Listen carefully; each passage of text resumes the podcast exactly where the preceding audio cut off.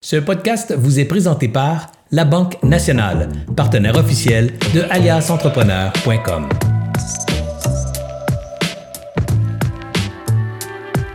Bonjour et bienvenue aux grandes discussions pour entrepreneurs. Encore une fois cette semaine, je reçois une personne au parcours d'exception. Une personne qui a su relever le défi de l'entrepreneuriat, qui a su euh, surmonter les obstacles, réaliser ses ambitions et définitivement saura vous inspirer, vous aussi, dans vos propres projets entrepreneuriaux. Comme à chaque semaine, à la fin de l'entrevue, on vous demande de faire trois choses simples et rapides pour vous. Un, faire un like sur l'entrevue. Deux, faire un partage à vos réseaux sociaux. Et trois, certainement de faire un commentaire sur la plateforme sur laquelle vous aurez consulté ce contenu. Super important pour aider Alliance Entrepreneur à bâtir et maintenir son audience. Également, on vous invite à vous abonner à l'infolette d'Alias si ce n'est pas déjà fait. Ainsi, tous les lundis matins, vous recevrez un article de fond rapide à lire sur lequel vous aurez un ou deux trucs qui saura certainement faire différence concrètement dans votre entreprise. Je vous rappelle qu'il y a plus de 400 contenus gratuits disponibles pour vous, chers entrepreneurs, sur aliasentrepreneur.com.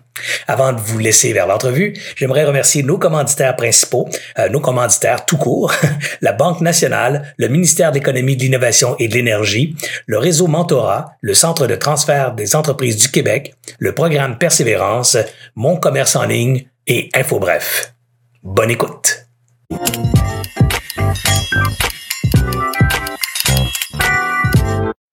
Bonjour tout le monde. Aujourd'hui, une entrevue euh, très inspirante avec un bonhomme très inspirant également. Vous allez voir, son histoire est pas banale. C'est une histoire de reprenariat quelque part et euh, c'est une histoire euh, de succès inspirant et d'implication aussi. On va peut-être terminer l'entrevue avec son rôle qui joue justement dans le reprenariat au Québec. Écoutez, je l'accueille avec nous dès, cet instant, Sylvain Garneau, président directeur général du groupe Lacasse.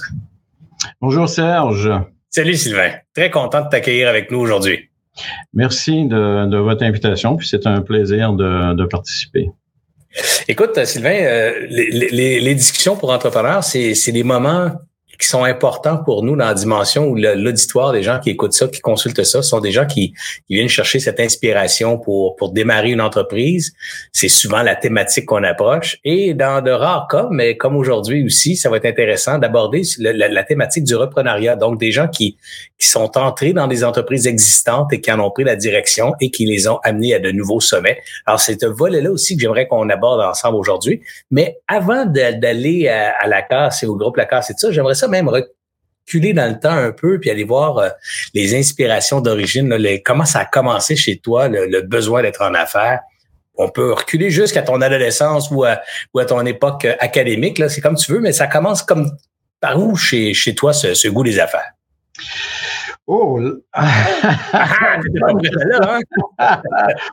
euh, écoute, euh, moi, je suis devenu entrepreneur pas parce que j'avais ça comme ambition, parce que c'est devenu un concours de circonstances. Euh, je me suis euh, mes premières formations académiques, euh, c'est en administration publique euh, à l'université d'Ottawa. ensuite, j'ai fait une maîtrise en administration des affaires au HEC en 1990 jusqu'à 92. Puis je me destinais dans les postes de direction, des postes exécutifs. C'était ça mes, mes ambitions. Et c'est là où j'ai œuvré euh, pratiquement toute ma vie.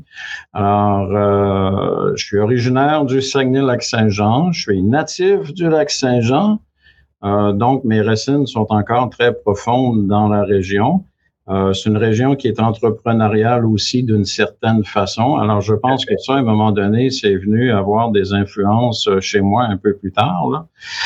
Mais euh, c'est ça, ça a été de la progression. J'ai travaillé euh, dans des grandes organisations comme euh, Domtar, comme Acier Leroux, comme euh, Uniboard, dans des postes de, de, direction, des postes de gestion et des postes exécutifs. ça m'a amené à aller travailler aux États-Unis aussi. Ah oui, hein? pendant quelques années. Alors moi, je suis quelqu'un qui est parti de Chicoutimi une journée et puis qui est allé s'installer à Chicago le lendemain avec ma famille et euh, ma conjointe et les deux enfants. On a passé euh, un peu plus de cinq ans à Chicago. Très belle expérience dans l'industrie de l'acier euh, pour une organisation canadienne qui avait des opérations aux États-Unis. Et euh, suivant cela, je suis allé par la suite m'installer à Vancouver pendant six années euh, dans une organisation de taille mondiale avec des opérations nord-américaines. Euh, j'ai été là pendant six années, aussi très très belle expérience. Ça, ça m'a permis de voir les différences entre les cultures d'affaires Canada, US, Québec, Canada, US, parce qu'il y a certaines différences euh, à certains niveaux. Puis, au fur et à mesure que j'ai avancé dans ces rôles-là, ben, j'ai rencontré des gens d'affaires qui m'ont inspiré. J'ai eu des, des patrons qui m'ont beaucoup, beaucoup inspiré, puis qui m'ont appris beaucoup de choses. Et ça, ça m'a amené à un moment donné à réfléchir ben, sur la, la, la, la, suite des choses et si moi, je devais devenir entrepreneur à un moment donné. Et c'est ce qui est arrivé lorsque j'ai joint le groupe Lacasse là, en 2010 et en 2011. Alors, euh, très fier de, très fier de ce parcours-là, en fait. Ah, en effet, c'est un parcours très, euh, très inspirant dans la dimension où, euh, à la base, on part avec une formation académique, puis on va au bout de, de ce projet-là, parce que des fois, les, les entrepreneurs sont allés suivre une formation académique dans un autre domaine qui n'est pas nécessairement les affaires et euh, qui aboutissent par un concours de circonstances ou par un, un acte de passion dans une direction, puis ils entreprennent quelque chose.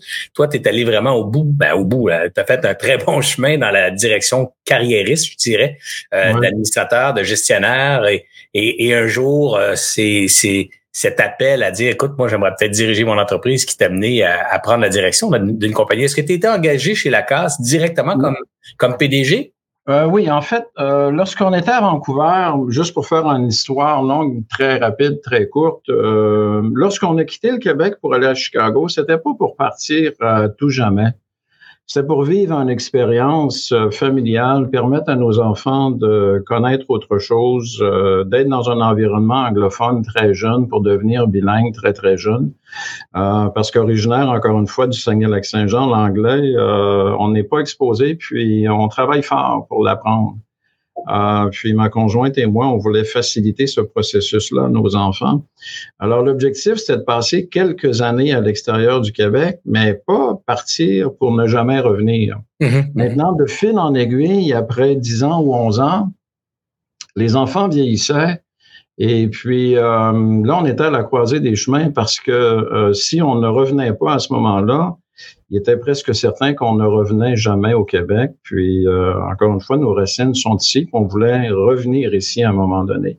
Alors, lorsqu'on a pris cette décision-là en 2009, euh, fin 2009, j'ai eu euh, une offre d'emploi pour Groupe Lacasse, qui était une société qui était à propriété américaine à l'époque. Ah oui, hein? Ah oui, absolument. Parce que ça avait été vendu, la famille Lacasse avait vendu en 2000 à un des plus gros joueurs au monde dans l'industrie. Euh, puis, euh, une entreprise américaine en 2009 devait avoir quelqu'un d'autre comme président de l'organisation, puis il cherchait un nouveau candidat. Moi, je connaissais Groupe Lacasse de réputation parce que lorsque j'ai travaillé pour Uniboard, Groupe Lacasse est un client Uniboard, puis c'est une organisation qui avait une très, très, très bonne crédibilité, très bonne réputation. Alors, j'ai accepté de parler aux Américains qui en étaient propriétaires. Mais lorsque je parlais aux Américains, et que moi, je faisais mon due diligence, je leur disais, je vais y aller, mais je vais y aller pour Groupe Lacasse. Je vais prendre le poste pour Groupe Lacasse. Alors moi, si vous êtes prêt à supporter l'organisation, si vous êtes prêt à me supporter comme président, puis qu'on puisse faire rayonner davantage l'organisation, euh, je suis intéressé de le faire. Puis je pensais que je serais passionné aussi par l'industrie et les produits. Alors c'est ce qui fait en sorte que j'ai accepté le rôle en 2009 euh, comme président. Je suis venu m'installer ici en début 2010. Alors, on a pris la famille, euh, vendu nos, la résidence et tout ce qu'on avait à Vancouver. On est revenu vers le Québec après 11 années d'éloignement de, puis d'exil. Euh, et donc, c'est là, je suis devenu président à ce moment-là, mais c'était pas à titre d'actionnaire ou de copropriétaire. Euh, mais ça m'a pris, disons, une année pour me rendre compte que dans le contexte où on sortait de la crise financière 2008-2009, qui avait été très difficile pour tous les secteurs d'activité. C'était, euh, on s'en souvient, la débat complète. Là. Les marchés étaient tombés de 35% puis un peu tout le monde avait de la surcapacité. Là, la reprise était lente. Alors, euh, chez les Américains, il y avait beaucoup de questionnements sur l'avenir de leur avenir dans avec Groupe Lacasse, leur investissement. Puis là, j'ai commencé à le sentir quelque temps après mon, mon, mon arrivée en poste ici.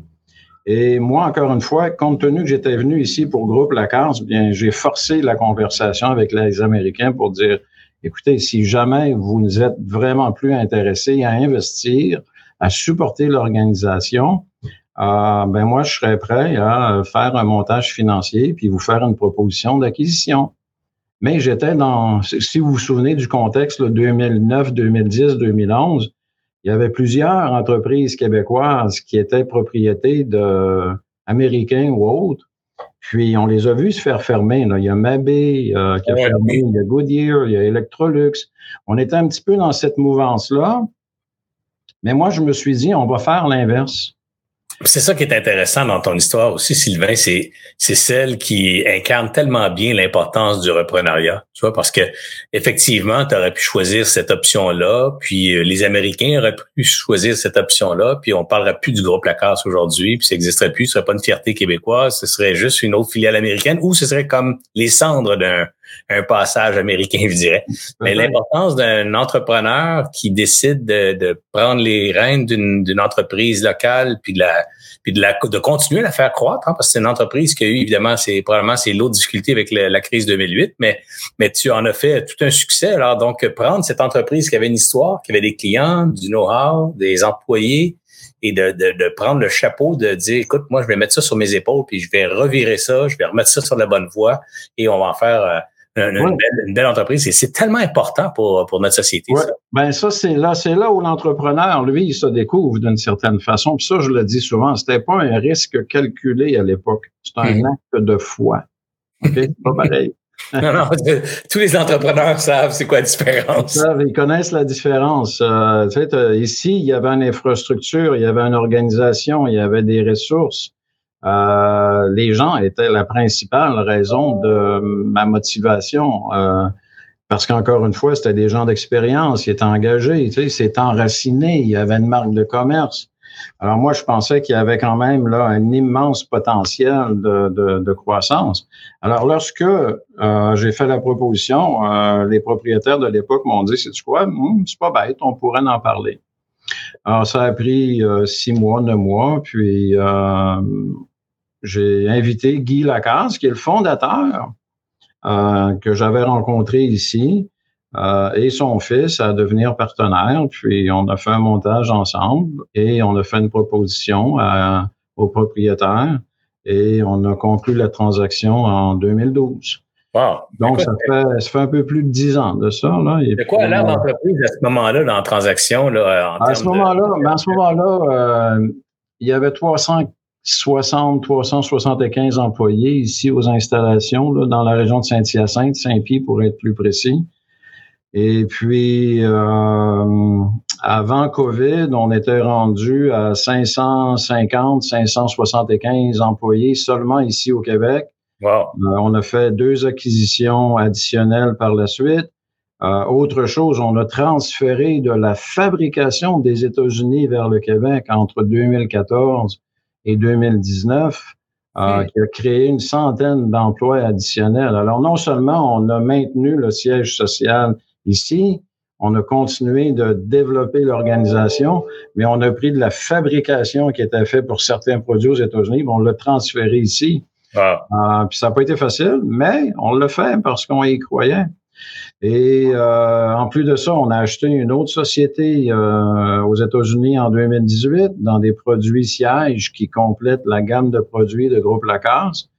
Euh, puis on a décidé aussi de mettre sur pied un immense programme d'investissement, d'automatisation de fabrication euh, dans l'usine principale. Alors, euh, il y avait beaucoup, beaucoup de choses à faire, mais avec l'organisation, avec les gens qui étaient ici, avec les gens qui m'entourent, euh, je sentais qu'on était capable de relever ces défis-là. Alors, euh, c'est tout un exploit, euh, Sylvain. je sais que tu es un gars relativement modeste, là, dans le sens que tu ne te promènes pas à, à, mettre sur la place publique tous ces accomplissements, mais c'est très impressionnant en une dizaine, douzaine d'années, tout ce qui a été accompli dans, dans la casse ne serait-ce que la croissance de, l'entreprise en termes organiques, en termes de croissance de ses ventes. C'est tout le rapatriement de la production, les deux, deux transactions là-dedans. Écoute, c'est et, évidemment pour euh, pour un pour une situation de reprenariat également. Donc moi, ce que c'est ça que je trouve bien intéressant dans l'affaire, c'est que non seulement je reprends une entreprise qui pour quelques, pour quelques raisons qui, qui ne concernent pas aujourd'hui, est délaissée par ses propriétaires américains. Alors donc, euh, probablement une entreprise qui, quelque part, a peut-être pas été chérie, peut-être pas été euh, bien dans les dernières années, je dirais, là, ouais. supportée, là. Puis là, oups, euh, là, toi, tu arrives, tu reprends ça. Ma, ma, ma, première question qui, qui me brûle les lèvres, là, c'est comment, comment on finance ça? Parce que c'est pas, t'as pas acheté une, une Hyundai usagée, là, t'as acheté, as acheté une boîte de 350 personnes, une usine. Comment on finance ça? Sans me donner des chiffres, c'est probablement euh, C'est ça, les Américains, je veux faire quand même une précision. Ils ont été des bons propriétaires lorsqu'ils étaient ici. Seulement qu'en 2010-2011, dans le contexte où on était après la crise euh, euh, qui suivait le, marché financier, là, il y a des remises en question. Tu sais, il y a des. Tu arrives à la croisée des chemins. Et puis, il était, euh, il était 10, 11 ans, 12 ans après avoir fait l'acquisition en, en, 2000. Alors, euh, mais ils ont été des excellents propriétaires. Euh, puis, on a maintenu d'excellentes relations avec eux par la suite. Puis ça, c'était essentiel aussi. Puis, on a encore d'excellentes relations avec eux parce qu'on reste encore dans la même industrie. Maintenant, sur le financement, euh, on a eu des bons partenaires. Euh, Investissement Québec, au départ, euh, a accueilli favorablement la présentation de notre projet, de notre dossier. Puis euh, ça, ça l'a beaucoup, beaucoup, beaucoup facilité la suite des choses parce qu'ils croyaient en l'organisation. C'est un fleuron québécois, l'organisation ici. Puis là, face aux dangers potentiels, puis encore à l'incertitude, ben, on est en mesure d'aller chercher le support nécessaire, mais on avait un plan d'affaires. On avait aussi, j'avais des partenaires qui connaissaient l'industrie, euh, une équipe sur place ici qui était quand même très crédible, très rodée. Donc moi, c'était pas le projet d'une seule personne. Il y avait d'autres personnes alentour. J'ai réussi avec eux à monter un projet qui était crédible puis qui pouvait être très très très recevable auprès de partenaires euh, financiers. Encore une fois, c'était pas nécessairement un risque calculé parce que la situation était difficile, mais on était en mesure d'aller au moins obtenir ce qui était essentiel pour pouvoir réaliser la transaction à ce moment-là. Euh, puis donc c'est ça, tu sais, ça nous a ça a facilité beaucoup. Euh, puis on entend souvent parler d'Investissement Québec et de d'autres partenaires semblables. Euh, mais c'est des joueurs qui sont réceptifs à des situations euh, qui peuvent être comme celles que nous, on avait à ce moment-là, puis euh, qui vont regarder différentes variables, différents facteurs, tu sais, pas juste la rentabilité à la fin de la journée, mais il y a d'autres éléments qui doivent être pris en considération. Puis, ils nous ont soutenus et ils nous soutiennent encore ah de façon très, très, très concrète. puis, dans nos plans d'investissement qu'on a eu par la suite, ils ont toujours participé à nos plans d'investissement. On en a ajouté d'autres aussi, des partenaires, parce qu'on a fait d'autres acquisitions par la suite. On a un plan d'investissement massif qu'on a réalisé même dans la période de COVID. Ils étaient là. On a ajouté euh, la Banque de développement du Canada. On a ajouté le fonds FTQ, euh, qui croyait aussi en nos projets, puis qui sont des partenaires stratégiques, financiers importants. Euh, donc, c'est ça, il y a des possibilités. on n'est pas seul. Mhm. lorsqu'on a un projet semblable. C'est ça l'affaire. Le, défi, c'est de démontrer comment on peut le réaliser. Alors, euh, puis ça, il faut s'entourer, ou il faut avoir les bonnes ressources alentour, ou il faut parler à, à des conseillers, il faut valider de l'information, mais ça va faire une différence. Ça va donner de la crédibilité. Ben, j'aime ça ce que tu racontes parce qu'évidemment, tu avais fait tes preuves, toi, comme gestionnaire auparavant. Donc, tu avais une bonne feuille de route, tu avais une belle expérience. Mais ce que tu répètes à plusieurs occasions dans tes réponses, c'est je n'étais pas seul j'étais bien accompagné. J'avais donc euh, ça aussi c'est important dans une histoire de reprenariat, c'est de c'est de, de, travailler avec toutes les parties prenantes, de pas arriver pour dire je m'en viens changer la recette, changer façon de faire, je vais tout mettre de l'ordre là-dedans. Ça, ça fait peur à tout le monde parce que ça devient un one man show. C'est la même chose en investissement ou en démarrage. Quand l'entreprise est appuyée sur une seule personne, ça fait peur à tous les partenaires financiers. Toi, tu as bien su t'entourer, de bien mettre en valeur chacune des parties prenantes. Et du coup, euh, tu as pu solidifier un plan de financement intéressant avec euh, Investissement Québec. Dis-moi, tu as parlé euh, antérieurement, là, précédemment dans, dans la rencontre, des différences culturelles entre le Québec, le Canada, anglais ou le reste du Canada et, et, les Américains. Tu peux-tu nous faire un petit topo rapide de ce que de ce que tu as appris à, travers tes, tes, tes responsabilités dans ces, dans ces trois grandes régions? Euh, ben, disons que la grosse différence entre le Canada et les États-Unis, c'est que au Canada, il y a, y a la présence d'un tissu, un filet social important qui donne une certaine, euh, pas une certitude, mais un niveau de sécurité collectif qui, qui affecte la prise de décision, qui affecte le sens de l'urgence un peu. C'est pas d'une façon négative. C'est une observation. Lorsqu'on arrive aux États-Unis, le filet social, le filet de protection sociale, il est pratiquement absent. OK? Alors, euh, la prise de décision ou euh, la considération personnelle dans un dossier quelconque va devenir plus importante que la considération collective que vous allez retrouver au Canada ou encore plus grand au Québec. Puis ça, il y a une sorte d'ajustement. Tu sais, on reste dans le même système quand même euh, économique, on reste dans la même économie nord-américaine, mais euh, quand on gère les individus, quand on veut stimuler les individus, euh, quand on veut travailler sur certains dossiers en particulier, ben là, le phénomène personnel américain est plus grand que le phénomène personnel canadien. C'est intéressant. C'est là où il y a certaines différences? Fait que dans la psychologie du gestionnaire ou de l'entrepreneur, euh, ben, il y a des facteurs de motivation qui sont différents. Ils sont pas tout à fait les mêmes. Alors ça, il faut apprendre à le reconnaître avec le temps.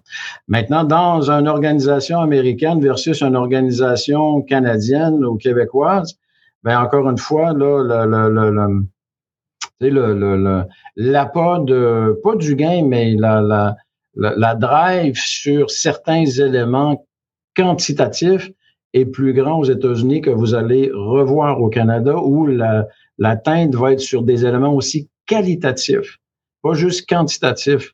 Alors, il y a une, il y a une sorte de... C'est très subtil, mais lorsqu'on a vécu les deux, on peut voir la différence mm-hmm. de façon assez importante. Est-ce que c'est euh, également des critères importants quand vient le temps de gérer le personnel, par exemple, au Canada versus au Québec? Est-ce est-ce qu'au Québec, on adresse euh, ces équipes de façon différente? Ou comment adresse-t-on de façon différente nos équipes québécoises versus les équipes à euh, Vancouver ou dans le reste du Canada? Bon, là, euh, ça aussi, c'est une bonne question. C'est profond, ces, ces interrogations-là.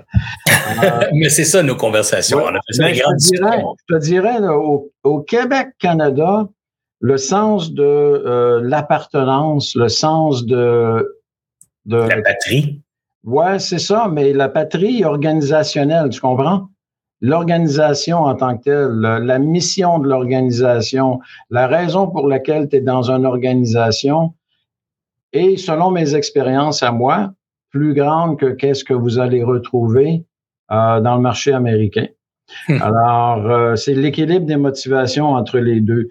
Maintenant, aux États-Unis, ça bouge un petit peu depuis les dix dernières années. Je vous dirais, on voit, il y a comme un rééquilibrage à certains endroits, mais aller jusqu'en 2000, moi, je suis resté dans le marché américain très, très, très actif comme exécutif là, jusqu'en 2010, 2011. Euh, maintenant, ici, 75% de nos exportations vont dans le marché américain. Je suis encore très actif. On a une société américaine, mais encore une fois, l'individualisme dans la prise de décision aux États-Unis est plus grand que qu'est-ce que vous retrouvez au Canada ou au Québec. C'est vrai, toi qui as, vécu la crise 2008 aussi, euh, dans des circonstances euh, exigeantes, dans le sens que tu n'étais pas la tête là, de, d'une PME de trois personnes. À l'époque, tu avais quand même pas mal de gens et de responsabilités. Comment, comment tu fais le parallèle entre ce qu'on vit comme incertitude économique actuellement et, et cette grande crise de 2008. Est-ce que tu y vois des parallèles? Est-ce que tu vois des choses que, que, tu, que, que le fait de l'avoir passé une fois te permette aujourd'hui de réagir plus rapidement ou de façon plus optimiste à, à, à la crise actuelle qu'on traverse? Euh, écoute, moi, j'ai vécu la crise de l'acier aux États-Unis en 2001-2002, qui a été extrêmement sévère, euh, dans lequel j'ai beaucoup, beaucoup, beaucoup appris. Euh, j'ai vécu 2008, 2009, 2010, le redémarrage en 2010. Euh, ça aussi, j'ai beaucoup appris à ce moment-là. Maintenant, est-ce qu'il y a un parallèle avec qu'est-ce qu'on a vécu en 2020, 2021, 2022? Euh, pas tout à fait.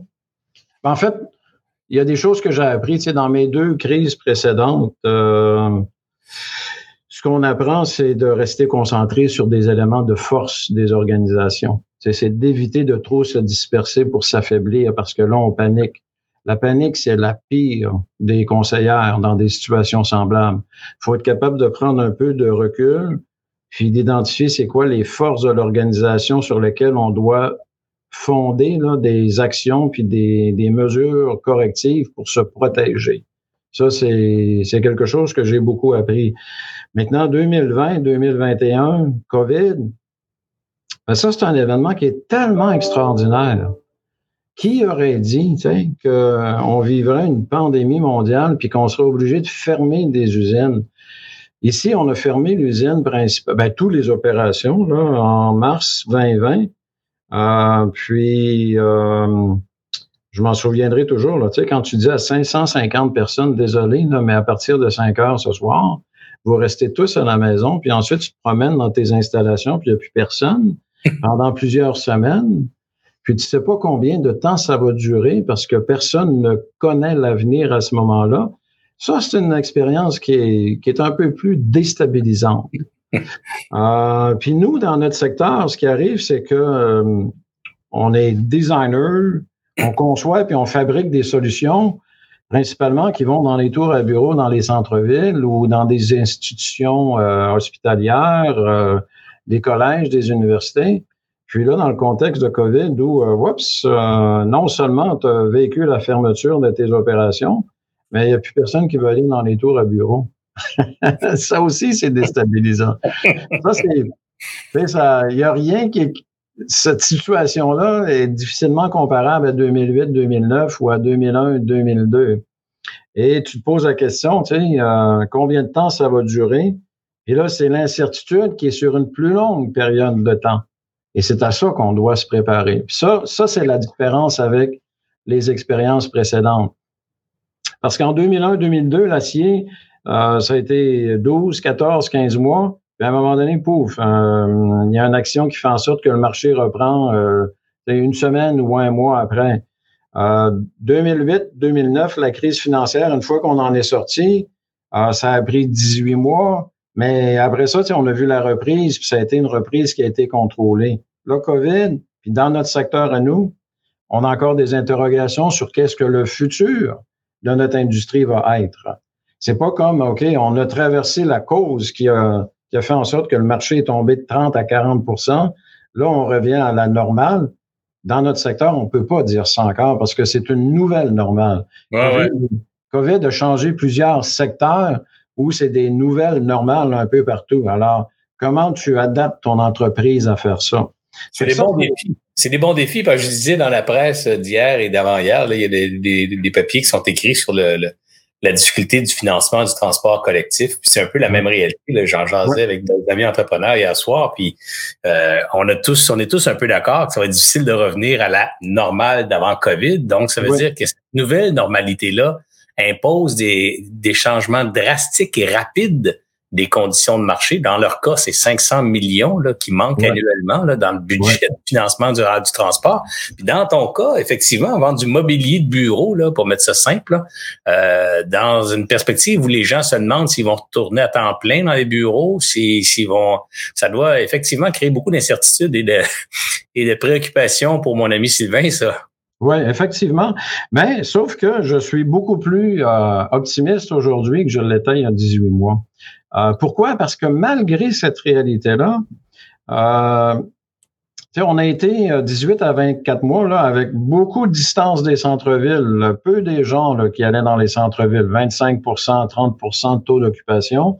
Là, aujourd'hui, on tourne aux alentours au Canada de, aux alentours de 50 à 60 Aux États-Unis, on tourne aux alentours de 80% Ah oui, oui, oui c'est ça. Alors, le désinvestissement ou le délaissement qui s'est fait dans des projets de rénovation ou nouveaux projets, ben là, lui, il est de retour présentement. Ça fait que ça, ça c'est une variable qui nous est favorable.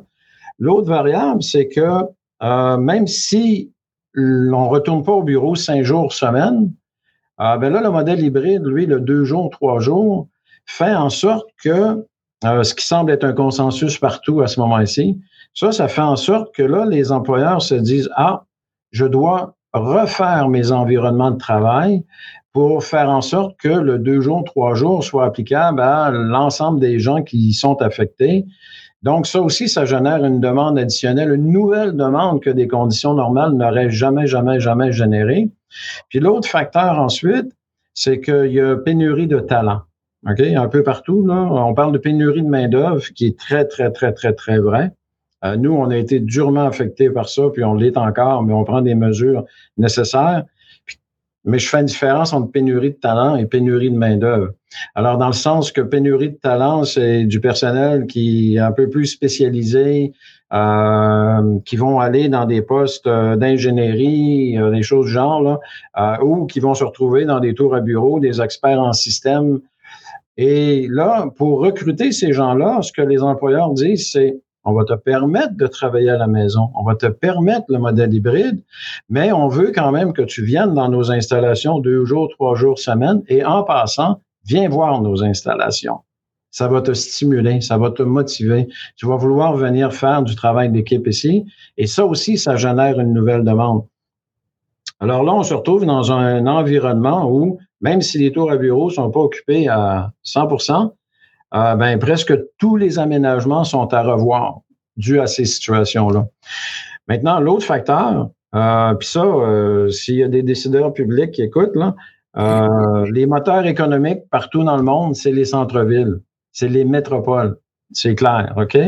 Puis, vous le voyez encore aujourd'hui à Montréal ou à Toronto, il y a des entreprises de services, il y a des restaurants, il y a toutes sortes d'organisations qui ont besoin que les gens retournent dans les centres-villes sur une base régulière. Pas obligé d'être cinq jours, mais il y en a qui peuvent y aller une journée de plus par semaine.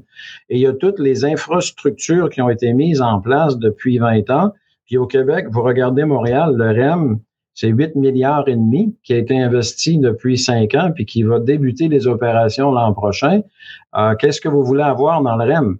C'est du monde que vous voulez avoir dans le REM. Puis ils vont aller où, ces gens-là? Ben, il faut les amener dans le centre-ville. Alors, à un moment donné, je pense que les décideurs publics, que ce soit un maire, un conseiller, un député, un ministre, un premier ministre, vont devoir stimuler aussi euh, le fait que les gens devraient regarder à nouveau la possibilité d'utiliser les transports publics pour aller dans le centre-ville, les inviter à le faire. Puis là, ça va être une pierre deux coups. Tu sais. On rentabilise les infrastructures, et on ramène des gens dans des endroits où les commerces en ont besoin, les entrepreneurs en ont besoin. Alors, là, on, met là, là, j'entre pas dans la conversation de productivité ou de motivation, à savoir qu'est-ce qui est plus euh, où est-ce que la personne est le plus euh, efficace. Efficace? Est-ce à la maison ou est-ce au travail? Je pense que les deux peuvent être vrais. Ça dépend des fonctions. Mais si, euh, si on veut évaluer la culture d'entreprise, euh, quand on touche à la formation, quand on touche à la communication, au travail en équipe, au brainstorming, aux affinités à développer en organisation par en équipe, ben ça, ça nous incite à faire en sorte que les gens se retrouvent ensemble à un moment donné. Pas obligé d'être cinq jours, c'est vrai mais il faut qu'ils soient ensemble à un moment donné. Oui, je, partage cette vision-là. Moi-même, euh, mon équipe, on est, on est en mode hybride, qu'on appelle maintenant la nouvelle fonction ou la nouvelle façon.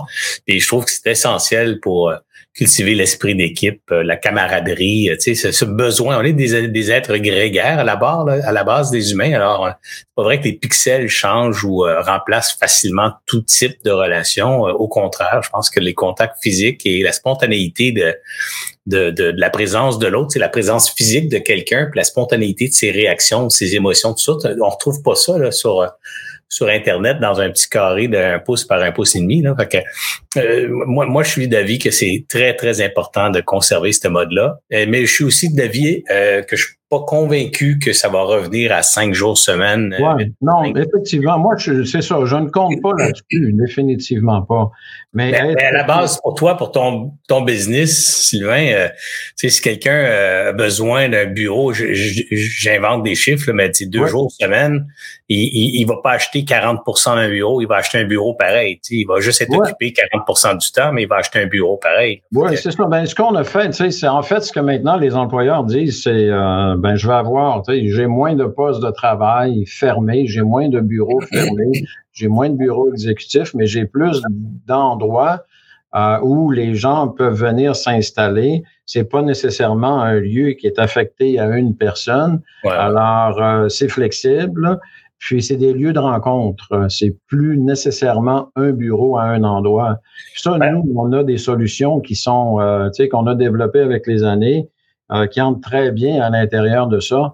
Donc euh, là, c'est pas des postes de travail pour l'individu, c'est des environnements de travail pour des groupes ou des collectivités au mmh. moment où ils doivent être ensemble. Puis on a de très belles solutions. C'est pour ça que je suis un peu plus, euh, je suis optimiste aujourd'hui quand je regarde ça versus, exemple, il y a deux ans, quand on ne savait pas comment l'avenir se dessinerait. Là. Ben moi, ce que je retiens de, nos échanges sur euh, la gestion de crise, euh, ton premier élément de réponse était de focaliser son attention sur ce qui est important, pas trop se disperser. Puis, euh, puis le deuxième élément, je pense, qui est important de retenir, c'est que dans chaque changement drastique ou subtil, euh, il y a toujours un, son lot d'opportunités qui va naître. C'est-à-dire qu'on les voit pas le jour où ça change. Hein. La météo change, on voit pas l'opportunité au moment où ça change. Mais que, quand le changement est installé, ben, on, on, on, se met à, observer qu'il y a, peut-être des, des, amas de neige à déplacer maintenant. Il y a peut-être des tuyaux qui ont pété, euh, qui ont pété partout qu'il faut réparer. bref, le changement provoque des opportunités et c'est là que l'entrepreneur brille. C'est celui qui est, celui ou celle qui est capable justement de, de passer à travers la, tempête, je dirais, puis après la tempête, de commencer objectivement euh, à, faire l'inventaire de ces opportunités-là qu'il peut adresser. Et, c'est là qu'on voit que les, euh, les grands entrepreneurs se démarquent, en fait. Alors. Ouais. Ben, en fait, euh, et, éviter la panique. Ça, je le mentionnais. Il faut éviter effectivement. Il faut prendre un peu de recul, il faut consulter, il faut, faut, faut il faut euh, il faut réfléchir un petit peu d'une façon différente. Puis euh, c'est ça. Donc euh, une fois que tu reconnais les forces de l'organisation, c'est des, des des leverager, de maximiser ces forces-là le plus possible pour passer à travers un environnement qui, peut être très difficile. Puis l'histoire nous enseigne que, puis tu vas probablement être d'accord avec ce, cette vision-là, mais tu sais, il y a des dans ces grands bouleversements-là, euh, soit la, révolution industrielle, par exemple, qui a mis fin à beaucoup de processus qui étaient faits, euh, je dirais, avec les animaux. J'invente, là. J'invente pas, mais je fais des références très lointaines, là, mais, mais je veux juste illustrer le fait que dans, dans certains changements dramatiques ou drastiques se passe euh, la disparition de certaines façons de faire ou certains procédés, et ce sont ceux qui s'attardent pas trop à s'accrocher au passé, mais qui embrassent l'avenir et qui réussissent mmh. à à, justement passer à travers ces crises-là, puis à, se réinventer et à retrouver un nouveau souffle. Ou Et puis ça, je trouve c'est important parce qu'il y a beaucoup d'entrepreneurs qui à qui j'ai parlé dans les 18-24 derniers mois qui, qui me disaient Ah, mais ça va revenir. Ah, mais, mais, mais j'attends, ça va revenir. Puis j'ai toujours un petit pincement quand j'entends ça, parce je me dis Mais si ça revient pas, Ouais, c'est ça. Si ça revenait pas, qu'est-ce que tu vas faire? Il va peut-être être trop tard à ce moment-là pour se poser ces questions-là. C'est aujourd'hui que tu devrais avoir les yeux ouverts, les oreilles grandes ouvertes à regarder autour. Qu'est-ce que tu peux saisir comme opportunité? Puis c'est bien ça que toi, tu as fait finalement dans ton organisation. Ouais. mais euh, là-dessus, ça, c'est un bon commentaire, Serge. Euh, tu sais, j'ai appris à réfléchir un petit peu sur la résilience. Euh, parce que souvent, les entrepreneurs, tu sais, on dit ça, il faut être résilient. Puis quand on pose la question, mais c'est quoi la résilience? Euh, puis, règle générale, la réponse est ne jamais, jamais, jamais, jamais, jamais abandonner.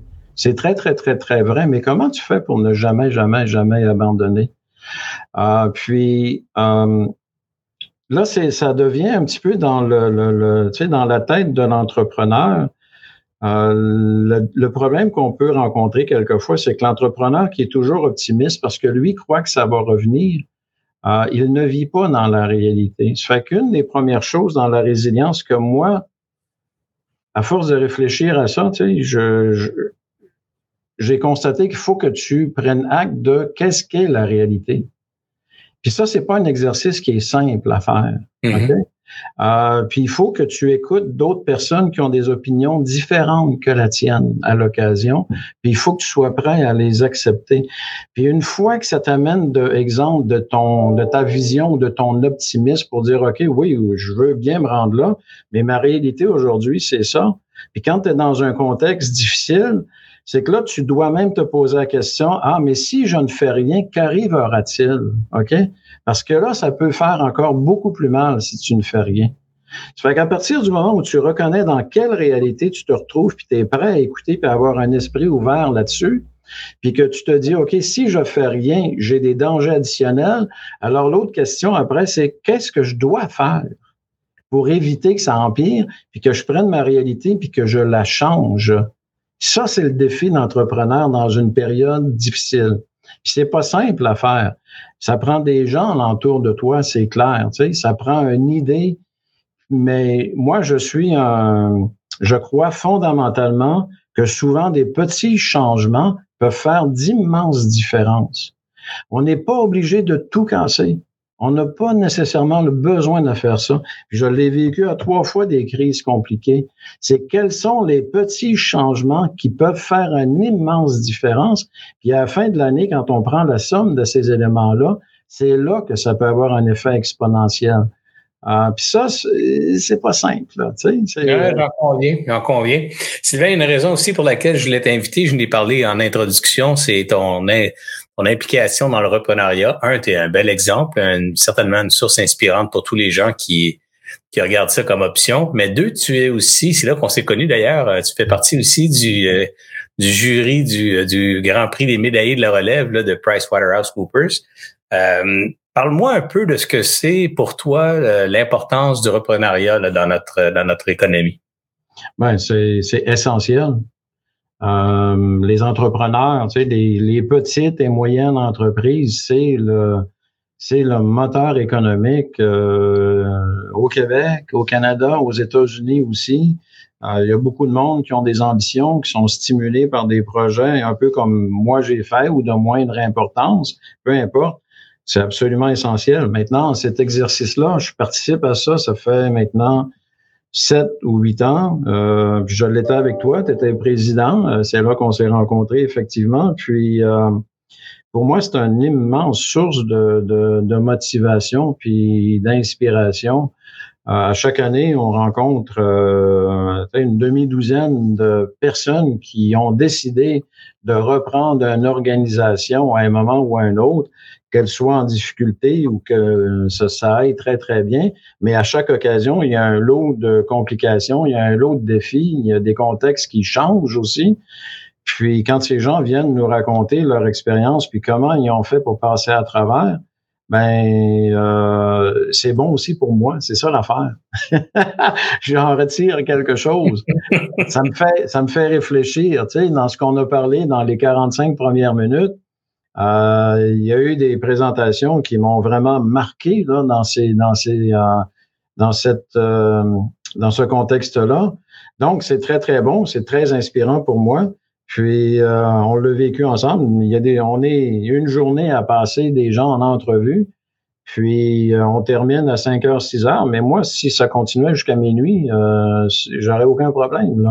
je te comprends tellement. je prends un malin plaisir, moi aussi, un plaisir très personnel d'interviewer des gens dans le cadre d'Alias parce qu'à chaque fois, je me fais plaisir, j'en apprends un peu plus. Euh, j'ai un autre, j'ai toujours deux, trois questions qui sont vraiment pour moi personnelles, qui ont l'air d'être publiques, mais que moi j'ai envie de poser parce que je veux connaître la réponse. Alors, c'est très, très inspirant. C'est très inspirant. Puis à la fin de la journée, Serge, c'est que euh, il y a tellement de gens qui ont des capacités pour être entrepreneurs. C'est ça l'affaire. Ouais. on, on, je pense qu'il y en a plusieurs là, qui, qui rêvent ou qui aimeraient ou qui ont un projet, puis oups, il reste une crainte encore, puis ils sont pas prêts à faire le saut. Puis dans ces dans ces présentations-là, puis les gens que moi j'ai rencontrés depuis sept ans, ben, c'est des gens qui ont fait le saut, puis ils ont découvert, tu sais, qu'il y avait même d'autres compétences, puis ils ont réussi. Alors, euh, il faut pas sous-estimer notre capacité de devenir entrepreneur. Ça, c'est clair. Dis-moi, dans, dans ces sept ans, huit ans-là, au, comme membre du jury, je pourrais me poser la question moi-même, mais j'ai le privilège de te la poser aujourd'hui. quels seraient les, les, éléments clés du succès d'une transaction de reprenariat pour le repreneur d'abord? On verra pour le, le cédant ensuite, là, mais pour le repreneur, là, si tu avais identifié quelques pistes, puis en passant, là, je te tiens pas rigueur, tu n'as pas besoin d'avoir la réponse parfaite. Je te demande à toi, de ton souvenir, tes impressions, quels étaient, selon toi, ces, ces éléments clés-là du succès d'une reprise d'entreprise? Ah, écoute, je vais essayer de mettre ça un petit peu euh, par ordre dans ma tête, là, mais euh, je pense que la première chose à faire, euh, c'est de ne pas vouloir tout casser la première journée où on entre en place, puis qu'on devient le nouveau propriétaire et que toutes les décisions nous incombent que c'est la totalité complète à nous. S'il y a des gens qui vous entourent, qui sont là depuis un petit bout de temps, il faut prendre le temps de les écouter, puis euh, d'apprendre à les connaître, puis d'aller chercher leur expérience, puis leur expertise, puis de nous faire réfléchir à la suite des choses, puis au plan de match. Puis il y a des, il y a des, je veux dire, il y a des ressources dans toutes les organisations qui méritent beaucoup d'attention, dans le sens que c'est un, c'est un, c'est une source d'information extrêmement importante. Puis, euh, c'est ces gens-là aussi qui vont faire en sorte que l'expérience peut être très, très, très positive. Donc, euh, c'est ça. Première chose, là, prendre fait de l'organisation des gens qui sont là. La deuxième chose, c'est de bien connaître, apprendre à connaître ses marchés, les tendances. Ça aussi, c'est extrêmement important. Euh, puis ça, je pense que c'est pour l'entrepreneur propriétaire, euh, ça fait euh, par mes expériences d'exécutif aussi là entre euh, être dans un secteur où tu es plus ou moins confortable puis un secteur où avec le temps tu deviens très confortable ta capacité de réfléchir à la prochaine étape puis à la stratégie ou à l'investissement ou au prochain produit que tu vas lancer elle devient critique alors, euh, moi, je dirais que comme deuxième élément là, essentiel, là, apprendre à connaître ces marchés. C'est l'autre, je trouve que c'est même sous-estimé cet élément-là, parce que souvent, on rencontre des gens, là, je pensais que tu allais là dans cette direction, quand, quand ils sont très confortables, on dirait qu'ils cessent de se poser des questions sur, sur les mouvements de leur marché ou l'émergence de marchés euh, nouveaux ou même l'arrivée de nouveaux concurrents avec l'innovation. On dirait que le confort euh, rend trop confortable certains entrepreneurs et il manque ce bateau-là, alors que dans le reprenariat, selon toi, puis je partage ton idée, ton, ton point de vue, l'un des éléments clés, c'est définitivement celui-là d'être capable de bien sentir son marché. Oui, absolument, parce que surtout si on reprend, puis on n'est pas nécessairement du secteur ou de l'industrie, euh, mm-hmm. mais on veut être propriétaire d'une organisation, tu sais, on veut acheter une PME à quelque part. C'est pas tout à fait la même chose que d'être celui qui a une idée puis qui la part à partir de zéro puis qui est passionné de ce secteur-là. Mm-hmm. Là, tu sais, moi, je parle du repreneur qui a, OK, il travaille à quelque part depuis quelque temps, un peu comme moi, puis, oups, là, j'ai une opportunité d'acheter ou euh, qui fait des signes à différentes euh, différents propriétaires. Parce qu'au Québec, là, il y en a plusieurs PME là, qui vont euh, qui doivent changer demain. Exact. C'est une immense quantité d'entreprises qui dont les propriétaires aujourd'hui veulent se retirer. donc, il y a des gens qui sont qui sont là en attente de devenir propriétaires, qui vont acquérir une organisation, mais ils ne sont pas nécessairement de ce secteur-là. Donc, il faut pas prendre pour acquis que la business va continuer euh, le lendemain, les commandes vont continuer d'entrer. Oui, c'est vrai que ça va arriver, mais il faut protéger le moyen puis le long terme. Puis ça, ça va, ça va se faire par celui qui va bien comprendre, saisir son marché à un moment donné, qui va, qui va avoir une certaine proximité avec ses clients et qui va poser les bonnes interrogations à ses clients aussi, savoir qu'est-ce qui se passe. Que voyez-vous? Qu'est-ce que la compétition fait? C'est, quoi le prochain produit, la prochaine solution? Euh, puis faire réfléchir sur la suite des choses. Ça, pour moi, c'est essentiel. Ben, je trouve ça très intéressant. Donc, on retient d'abord, évidemment, faire équipe avec ce qui est en place. Euh, je dis ça euh, dans mes mots, faire équipe avec ce qui est en place. Deuxième, c'est, je dirais, faire équipe avec le, marché, les clients, bien les comprendre, savoir ce qu'ils s'en vont, se, connecter au cœur de ces clients-là, qui est souvent le cœur de l'organisation. Troisième, euh, troisième grande clé, selon toi? être capable de mettre en place une sorte de stratégie euh, parce que suivant les deux premières étapes, là, euh, ça va, ça fait réfléchir le propriétaire ou l'entrepreneur. Ok, où où est-ce qu'on veut aller? Puis même l'organisation, elle, elle va le demander aussi. Tu sais, qu'est-ce qu'on fait cette année? Qu'est-ce qu'on fait l'an prochain Tu sais, qu'est-ce qu'on devrait regarder? Puis là, dépendamment du contexte, l'horizon peut être court ou elle peut être un peu plus long.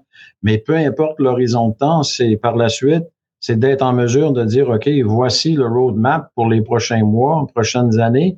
Là, c'est la capacité de mettre les éléments en place pour pouvoir réaliser ce plan de match-là.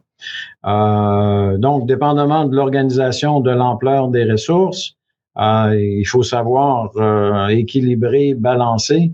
Mais ça, c'est la troisième chose qui est essentielle, absolument essentielle. donc, cette capacité de réaliser, pas juste de rêver, pas juste de d'envisager ou de visionner. C'est quelles sont les étapes, avec quelles ressources, avec qui je dois faire, qu'est-ce que je dois faire dans les prochains mois pour pouvoir continuer de faire avancer l'organisation?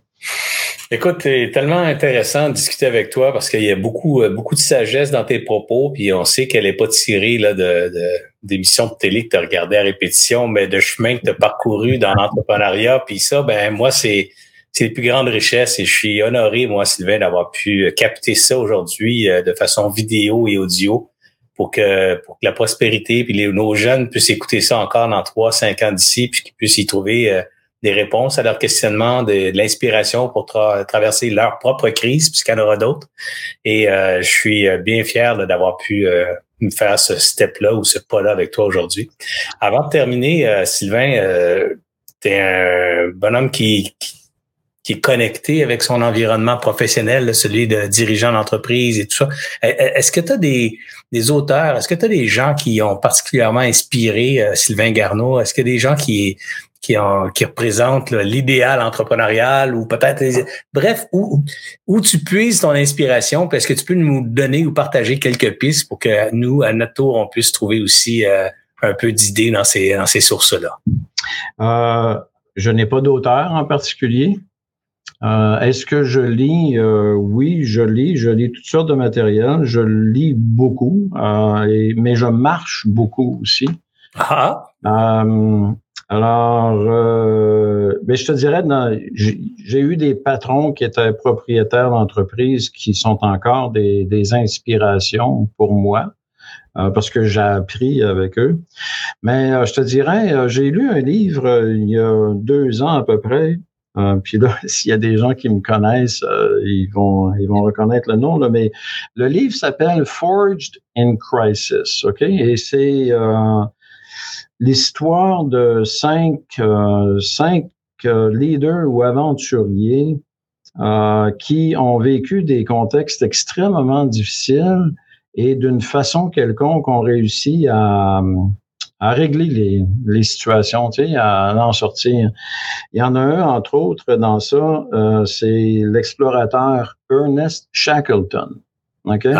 Ouais. Alors, euh, je Quelle sais histoire incroyable. Euh, absolument incroyable. Alors, euh, tu sais, quand tu dis que tu es à 800 000 des côtes de l'Antarctique sur la glace, puis ton bateau a coulé, puis vous êtes 28 personnes. Puis tu fais la promesse aux 28 que tu vas tous les ramener. Les ramener en vie. comment? C'est ça, que tu vas tous les ramener en vie. Euh, ça, honnêtement, là, c'est une histoire que j'ai lue et que j'ai relue et que j'ai relue parce que ça me faisait justement réfléchir sur quoi faire dans des contextes euh, difficiles. Puis quand on pense qu'on vit des contextes difficiles, puis on se compare à une situation semblable, on, je veux dire, on est dans un niveau complètement différent. Euh, j'ai des frissons dans le dos en me rappelant cette histoire-là. C'est une histoire que j'ai vue il y a quelques années aussi. C'est tellement impressionnant, tellement inspirant. Inspirant. Alors, euh, puis tu sais, tout à l'heure, je parlais des marches. Euh, quand je marche, ben, ce que je fais, j'essaie de prendre un thème dans ma tête puis d'élaborer la réflexion. Tu sais, parce que dans la semaine, dans tous les jours, tu sais, je veux dire, on, travaille 24 heures sur 24 pratiquement, là, avec euh, les télécommunications, les téléphones, les courriels, les textes. Euh, mais lorsque je marche la fin de semaine, c'est des longues marches, c'est de 10 à 15 kilomètres à chaque fois.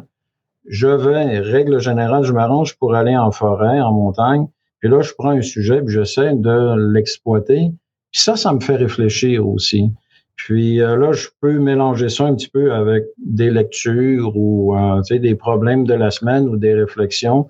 Puis euh, j'essaie de faire des suivis par la suite avec ça. Si je faisais pas ça, je, je, vivrais toujours sur un, sur une vitesse à 200 000 à. Mais là, ça me permet de prendre un peu de retrait, décompresser. Physiquement, c'est bon. Ben intellectuellement aussi, c'est là où je fais un peu plus de réflexion. Tu sais. Ben écoute, à la lumière de notre échange, euh, je vais tâcher de marcher davantage. Ma chérie le fait tous les jours, alors je vais tâcher de me joindre à elle plus régulièrement, ne serait-ce que, que le bonheur de marcher à ses côtés, mais surtout euh, prendre une pause dans mes journées à 200 000 à l'heure pour, pour réfléchir un peu plus moi aussi. Sylvain, écoute, j'aimerais continuer à discuter avec toi. Comme à chaque fois avec mes invités, je me me prends au piège de dire, oh my God, c'est déjà fini, j'aurais continué une autre heure, une autre heure sans hésiter, mais bon, il faut mettre un terme à tout ça. Euh, je te remercie beaucoup, euh, Sylvain, de, de t'être prêté au jeu, d'avoir euh, d'avoir accepté de jouer un jeu non préparé parce que je dis toujours à mes invités, je veux pas envoyer de questions d'avance. Un, je les connais pas. Deux, c'est plus le fun la spontanéité. Ça mm. nous amène à des endroits non prévus qui sont souvent des, ça fait des, des entretiens plus riches et plus, plus inspirants. Alors, merci de t'être prêté au jeu. Euh, J'espère qu'on aura l'occasion de se revoir en 2023 ou dans les prochaines années. Certainement, euh, au concours des médaillés. J'irai prendre un, verre en honneur des gagnants que vous aurez choisis en 2023 et, euh, et peut-être dans d'autres occasions également. Serge, c'est un plaisir de te revoir. Puis c'est un honneur pour moi de répondre à ton invitation. Euh, merci mille fois. Puis euh, si je peux aider quelques entrepreneurs à un moment donné, ça me fait toujours, toujours plaisir. Ben, encore une fois, merci beaucoup Sylvain Garneau du groupe Lacasse. Quant à vous, si vous avez aimé le contenu, on vous demande de faire ce qu'on devrait faire quand on aime quelque chose aujourd'hui euh, sur nos médias sociaux, c'est de le partager, de le commenter. Alors, on vous invite à faire ça généreusement. Euh, ça coûte rien pour vous et ça donne euh, ça donne des bonnes raisons à nos commanditaires de continuer de supporter Alias Entrepreneurs et du coup, continuer à créer des contenus de qualité pour les entrepreneurs du Québec. Alors, encore une fois, partagez, commentez. Merci d'avoir été là. Bonne fin de journée. Serge Beauchemin Entrepreneur.